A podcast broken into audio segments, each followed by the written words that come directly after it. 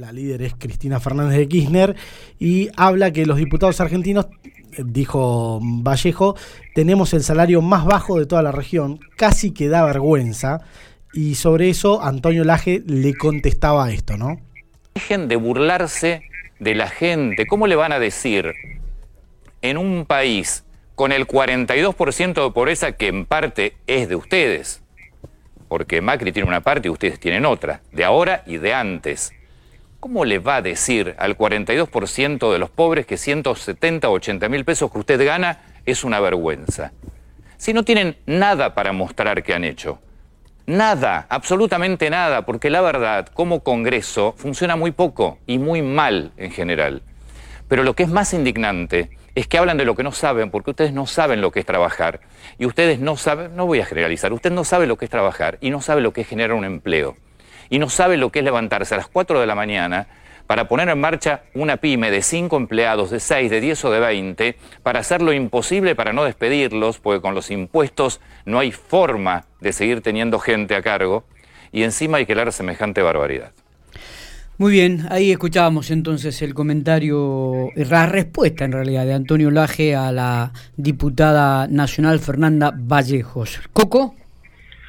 A ver, el costo de la política no está contextualizado en función eh, de la triste realidad que vivimos en este momento. En ese sentido, es cierto que en el marco de una economía que se contrajo fuertemente eh, el año anterior y hoy está rebotando, pero aún no recupera eh, el punto de la caída que se inició con la pandemia, en ese marco eh, la política tiene un costo exorbitante. Y yo no me iría tan lejos y aporto el siguiente dato. 30 diputados provinciales, representantes de los ciudadanos de la provincia de La Pampa, se van a llevar en gastos reservados este año 72 millones de pesos. Gastos reservados que se perciben totalmente en negro. El concepto de gasto reservado es un concepto totalmente retrógrado que viene de la época de la Guerra Fría. Y se lo embolsan de manera tan burda como se reparte el dinero en una financiera. Va un chango a cambiar un cheque de la tesorería de la Cámara al Banco de la Pampa, mete la guita en una bolsa y después la reparte arriba del escritorio. Eso pasa acá a 120 kilómetros de pico. Vos me decís, ¿es posible eh, que esto esté sucediendo eh, en un momento como este? Es una locura, pero sucede. ¿Y, cómo se distribuyen esos fondos generalmente, Coco? Y en función de lo que dispone el presidente del bloque. Pero, pero por ejemplo, ¿qué conocimiento de, uso tenés de, esos fondos? ¿Hay algunos bloques que, rinden alguna cuenta de eso? No, eso no aunque no sea obligatorio. Hoy en el presupuesto de la provincia de La Pampa, los diputados provinciales, el ministro de Gobierno, el jefe de la policía y el secretario general de Gobierno perciben gastos reservados. Vos me preguntás por qué, no sé. Está bien. Y, y cada Podría uno. entenderlo del jefe de la policía si tuviese que cerrar alguna operatoria para la adquisición de aparatología que no se requeriría o no sería necesario que se sepa.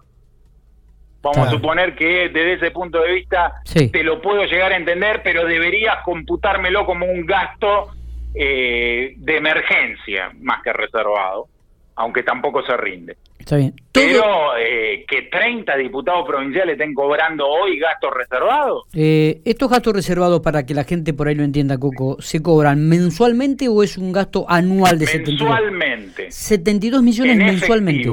No, 72 ah, eh, millones anuales. Son anuales, pero se están liquidando algo más de 6 palos mensuales. Bien, y cada uno de los legisladores provinciales lo distribuye de acuerdo... Eh, a, su a su parecer, ¿no? Decir, bueno, voy a ayudar a esta institución o, no. Cada pampeano, eh, cada diputado provincial cuesta 500 lucas por mes. Está. Anda a ganar en el sector privado 500 lucas por mes. ¿Cuánto cobra hoy un diputado? Y en- provincial? eh, incluyendo los gastos reservados debe andar en 400, entre 450 lucas más o menos, entre 450 y 500. Claro, porque el gasto reservado este lo puede usar o para darle a una institución, por ejemplo, o se lo puede quedar, básicamente, porque no hay rendición. Nada eh, indica lo contrario, puede hacer lo que quiera en virtud de ello. Está bien. Coco, ¿y esto a nivel nacional también se da o no? Hay algunas legislaturas que sí y otras que no. Bien. que Y, está todo y- y el Congreso de la A Nación. ver, el, co- el Congreso de la en Nación. el Congreso de la Nación no hay gastos reservados. No hay gasto reservado. Bien. Bueno, pero también hay otras otros adicionales que bien, hacen que engrosen. Todo es eh, demostrable Rendible. dentro de- del recibo de sueldo del legislador. Está, está. Eh, sí, parece ilógico hablar de esto en una situación como que la que se está viviendo en, en el contexto nacional, ¿no? Eh, y parece una locura que una legisladora nacional con un sueldo que dice 180 mil, pero que debe ser debe ser más, no me cabe ninguna duda. Este, Y se- porque se- después tienen lo que cambian de pasaje y demás. este es- pasaje, este, si vivías más de 300 kilómetros es un porcentaje, si vivís más de 500 kilómetros es otro porcentaje que recibís. desarraigo, sí. Eh, el desarraigo, este, desarraigo le llaman. El Eh, costo de la política eh, eh, es complicado y un tema difícil de abordar en todos los niveles de gobierno. ¿eh? En las municipalidades pasa lo mismo. Eh, hay consejos deliberantes que tienen un costo sobredimensionado y eso pesa fuerte en el gasto corriente y genera un problema también. Esto no, no es propio de, de, de la nación o de la provincia, es un problema de todos los niveles de gobierno. eh, Pe- Pensaba en esta descripción que, que hacía el AGE y recordaba ayer justo estuvimos tocando el tema del monotributo que hay que pagar eh, retroactivo a enero ahora. Eh, digo, los que menos o los que más Aclaro cuesta- algo, Sí. lo del monotributo surge a instancias de una ley, la 27618, que se sancionó en los primeros días de abril. Por unanimidad, todos los diputados nacionales y senadores nacionales en representación por la provincia de La Pampa votaron afirmativamente. Y esa ley en ningún momento pone un reparo respecto de lo que iba a suceder, que era actualizar eh, los módulos que vos pagás en función de el aumento que tuvo el haber previsional el año pasado, 35,3%, y que había que pagarlo desde el primero de enero de este año. Con lo cual, la ley le habilitó a la Administración Federal de Ingresos Públicos, al ser Claro. extemporánea, porque esto tendría que haber pasado el año pasado, claro. Claro. A cobrar los módulos al nuevo valor desde el primero de enero de este año. Por eso ningún Y diputado. nadie dijo nada. Por eso, claro, por eso ningún diputado ni senador dijo absolutamente nada sobre esta decisión. Totalmente. Porque había levantado la mano. Porque ya habían levantado la mano. Es decir, esto tendría que haber pasado el año pasado. Entonces vos ya de antemano sabías que tenías que afrontar un nuevo valor del módulo previsional, del módulo impositivo eh, eh, y de eh, la cobertura médica. Ahora, e- es una locura pensar eh, en este momento que el monotributista, que es el, el- el primer escalón para poder emprender algo, tiene que pagar un retroactivo de algo que no tenía ni idea, que no pudo preverlo y que en muchos casos eh, estamos hablando de, de personas que tuvieron que cerrar, que las restricciones que todavía hoy tienen cerrado. Es, es- es como es como agarrarte de los pelos y, y ser coco y putear bien, ¿no?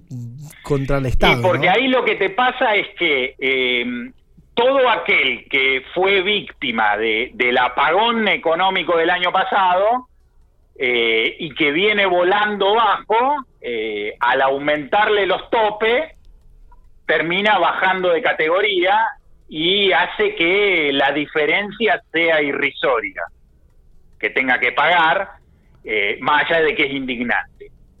El tema es aquel que sube de categoría Claro. y se genera una deuda que seguramente va a tener que entrar en un plan de pago, Eh, que se puede pagar en hasta 20 cuotas siempre y cuando las cuotas te queden por encima de los 500 Por- más. porque aquellos que bajan de categoría, me decían ayer, eh, no tienen que pagar la deuda, ¿no? Coco, ¿puede ser? No, ah, tienen que pagar muy poco. Claro, porque de la eh, diferencia. aumenta, no te olvides, los módulos aumentan 35,3%, Sí, entonces queda un saldo. Sí, sí. Este, bueno, la, la verdad que, son todos temas, viste, que, uno son, contradictorios, teniendo en cuenta la situación que estamos viviendo, social, económica, la gente, ¿no? Que, reclama aperturas, que, reclama este, la posibilidad de comenzar a laburar, de comenzar a generar la plata de las pymes, de, de- de hacer un esfuerzo enorme para no echar gente, y se dan este tipo de, de situaciones que están dentro de un contexto y que uno dice, pero es real esto. ¿Quién, quién asesora a esta gente? ¿No? No tuvieron eh, el olfato como para ver que esto eh, iba a suceder. Insisto, la FIP actúa en consecuencia a partir de la ley que le sancionaron. Sí, no, no tienen Saca la resolución general y dice, bueno, de acá para atrás ustedes me van a pagar en hasta 20 cuotas, acá la tienen, listo, ya está. Está bien, pero, Pero digamos, no, no es que hay una animosidad especial eh, de que esto sea así, esto es así por una ley, se cumple con el principio de legalidad tributaria del artículo 52 de la Constitución, de que no hay impuestos sin ley, ley del Congreso, todos levantando la mano y acá tenés. Está bien, pero, pero no es ilusamente, no es que le metieron esta ley sin querer. Totalmente, cada uno eh, se supone que sabe lo que está votando. Y, y claro, sea, y, y estos detalles de las leyes, justamente la letra chica es lo que hay que prestar atención y lo que siempre se remarca con algunas palabras incluso que se quieren agregar o sacar, ¿no? O sea, que, que me, me- me- me genera indignación. Eh, Coco, bueno. Y eso que sí. estamos hablando, de, a ver, del monotributo, que eh, en el contexto de la eh, exuberante presión impositiva que rige en este país, es un oasis el monotributo. Sí, Porque vos, relativamente con eh, muy poco en comparación al régimen general, resolvé el tema impositivo. Pensá en el tipo que está en el régimen general. sí, ya, Pasar del ya lo monotributo, conocemos. lo hemos hablado acá, al régimen general es un salto al vacío. Sí, sí. Co- Coco, bueno, eh, saliendo un poquitito este tema, digo, rumbo económico, tiranos alguna esperanza, alguna luz de esperanza. ¿Se está haciendo algo bien? Eh, El gobierno eh, lo que está haciendo es eh, un ajuste fiscal eh, inusitado, pocas veces visto, de cara a la necesidad que tiene de firmar un acuerdo con el Fondo Monetario Internacional. El ajuste es tan grande que no se recuerda algo parecido en la historia reciente, pero nadie lo, es un ajuste nadie por lo- licuación. nadie lo resalta esto, ¿no? Coco. Y eh, lo que pasa que, eh, es decir, lo hace un gobierno progresista, es lógico que propendan a esto, pero digo, eh, el ajuste es por licuación, porque lo que está sucediendo es que el gasto público está desindexado, es decir, el gasto público ajusta muy por debajo de la inflación.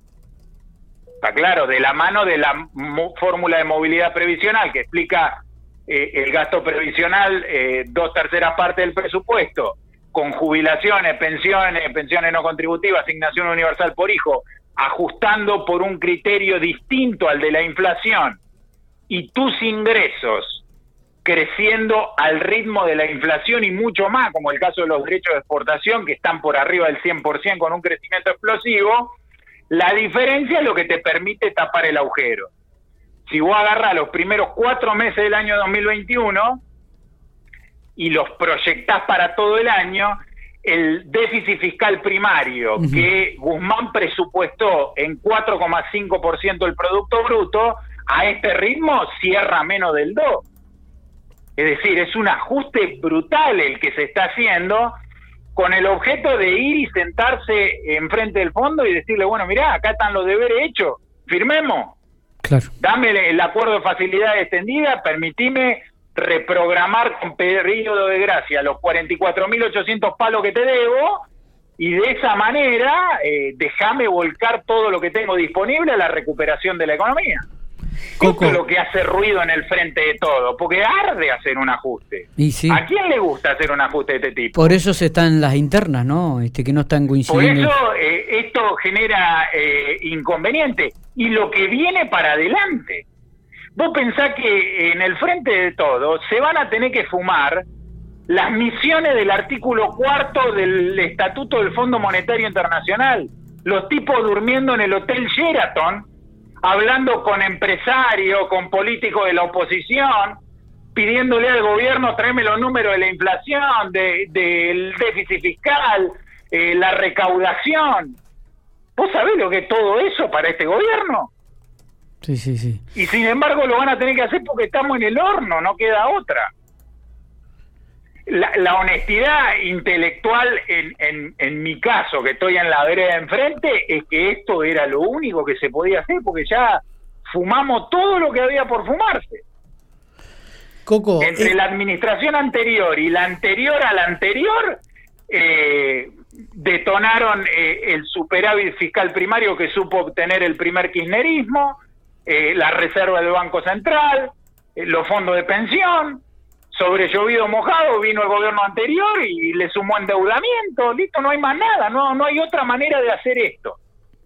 ¿Qué pasa? Para ir a un país en serio, un país de baja inflación, necesariamente tiene que arreglar el problema fiscal. Y para arreglar el problema fiscal, vos necesitas tener inflación en el corto plazo, porque el ajuste se paga con la licuación hay que licuar el peso del Estado para volverlo financiable. ¿Y cómo se licúa? Con inflación.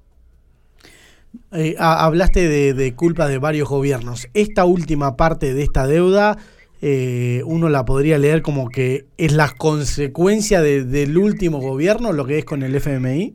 De los de, y del anterior también, porque el, el, em, el, eh, la segunda etapa del kirchnerismo, la que termina eh, el 10 de diciembre del 2015, termina, eh, cierto, con un país desendeudado, pero con un déficit fiscal de la gran siete.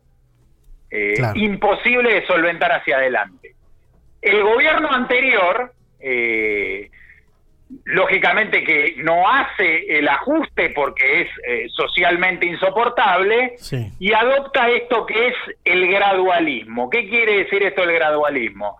Yo eh, financio el aterrizaje suave, es decir, congelo el tamaño del Estado y con el crecimiento de la economía voy licuando ese, ese Estado. Y, y la diferencia con que la pago con deuda esto voló por los aires y llegamos hasta acá, donde no hay más nada. Claro. Y donde ahora el ajuste eh, hay que hacerlo como de lugar y, verdaderamente eh, la manera eh, más viable políticamente de hacerlo con inflación. Coco, gracias. Porque la otra alternativa es cortar beneficios. Perfecto. Coco, gracias por estos minutos, como siempre. ¿eh? bien, bien claro, eh, explícito. Vamos a ver si podríamos, podríamos escribir una nota, ¿no? Podríamos pedirle al Coco que, que, nos escriba la notita esta, porque la de hoy me parece que fue, eh, si bien todas son siempre ilustrativas y muy didácticas, la de tocó mucho, me parece, la sensibilidad social. ¿eh? la sensibilidad social. Coco, gracias por estos minutos. por favor, entera disposición. A ver, como, como reflexión final, vamos por el único camino posible y con el objeto en algún momento de ser un país normal. En el medio nos va a faltar un pedazo, porque todos vamos a ser mucho más pobres de lo que incluso somos hoy, hasta que lleguemos a esa instancia en la cual los los pauperizados de ingresos entren a recuperarse, pero todavía falta mucho sufrimiento por atravesar. Eh, gracias, abrazo grande, Coco. Abrazo a usted y saludo a toda la audiencia.